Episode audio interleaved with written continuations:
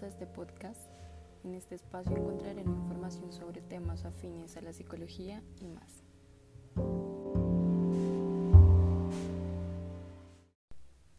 En el capítulo de hoy hablaré un poco sobre la historia de la psicología educativa y el papel que hoy en día cumple un psicólogo en la educación y el desarrollo humano.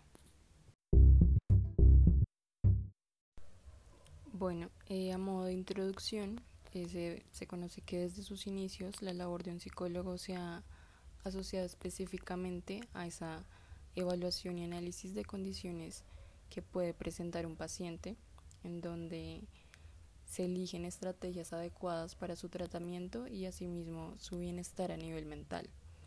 Sin embargo, la aparición de nuevas corrientes a lo largo del tiempo, em, como la psicología educativa en este caso, ha implicado una variedad en cuanto al quehacer psicológico que va más allá de un diagnóstico. Bueno, eh, ya hablando un poco sobre psicología educativa, se sabe que esta comprende una serie de fases que son determinantes para las funciones que cumple hoy en día, eh, las cuales a su vez propician su surgimiento. En primer lugar, este enfoque se basa en la educación especial, ya que a los años 1880 hasta 1920 inician ciertos estudios que van dirigidos a esas diferencias individuales y la gestión de pruebas que den lugar a diagnósticos y tratamientos para niños considerados problemáticos. En una segunda instancia, hacia 1920 y 1955, existe un incremento de asistencia psicológica a estos niños que genera el concepto de psicología escolar, el cual une el tratamiento de elementos emocionales, sociales y mentales de la psicología y de dificultades de aprendizaje eh, dentro de procesos educativos. En un tercer lugar, alrededor de 1955 y 1970, ya surge como tal la necesidad de preparar a profesores eh, con bases psicológicas para que éstas sean incorporadas en sus metodologías y formas de enseñanza.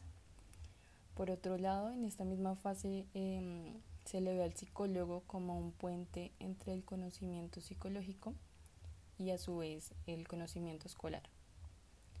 Eh, en último lugar, desde 1970 en adelante, ya existen investigaciones sobre teorías que corroboren esa importancia de la atención individualizada de casos problemáticos, em, basándose, digamos, en modelos cognitivos, sistémicos, comunitarios, em, entre otros.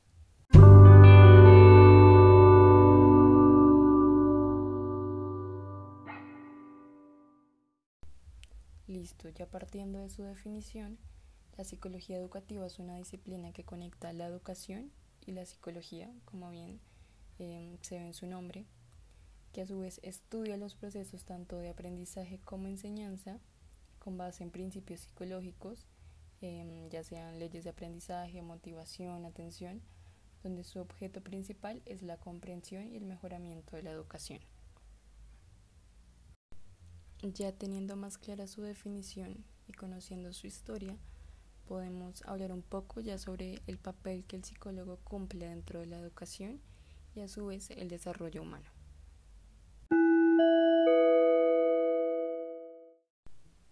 En primer lugar está la intervención ante las necesidades educativas.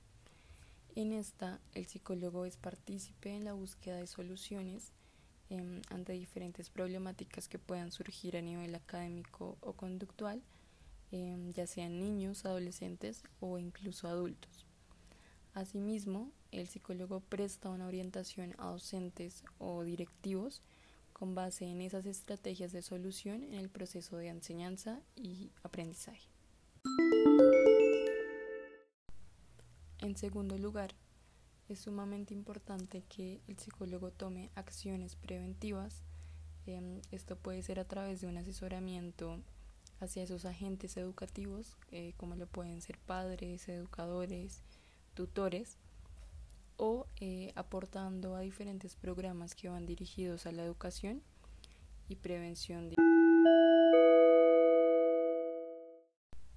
En tercer lugar, encontramos la intervención para el mejoramiento de procesos educativos. En este, el psicólogo aporta a la implementación de orientación educativa en centros de enseñanza, guiando a padres y profesores, em, digamos, dando a conocer esas posibilidades que pueden existir en cuanto al aprendizaje, em, dando charlas sobre las diferencias o las formas de aprendizaje que tiene en cuenta cada niño. Y asimismo se interesan por la integración de estudiantes que muchas veces Em, se ven en desventaja porque poseen eh, ciertas necesidades educativas a comparación del resto de estudiantes. Eh, esto a través de sugerencias o estrategias que vayan vinculadas al desarrollo de sus potencialidades. Y en cuarto lugar se encuentra la formación y asesoramiento familiar, eh, cosa que considero demasiado importante ya que en un proceso de aprendizaje eh, y sobre desarrollo humano, el ambiente familiar es un factor sumamente importante porque dará lugar muchas veces a la manera en que un niño aprende a relacionarse, eh, digamos, con sus compañeros de clase. Y lo que se aprende en casa a veces puede llevarse para toda la vida. Entonces, eh, lo que hace un psicólogo educativo desde este ámbito es mantener una comunicación con los padres de familia o acudientes para darles información acerca de la evolución de sus niños y lo que puede estar fallando en casa, digamos, eh, el uso de algunos castigos, algunas palabras o expresiones que de manera inconsciente pueden estar repercutiendo en su manera de actuar y de pensar. Bueno, ya visto eh, las características que cumple em, el papel del psicólogo en un ámbito educativo, Em, ya podemos dar cuenta que es una figura clave en el desarrollo funcional y equilibrado de una institución educativa.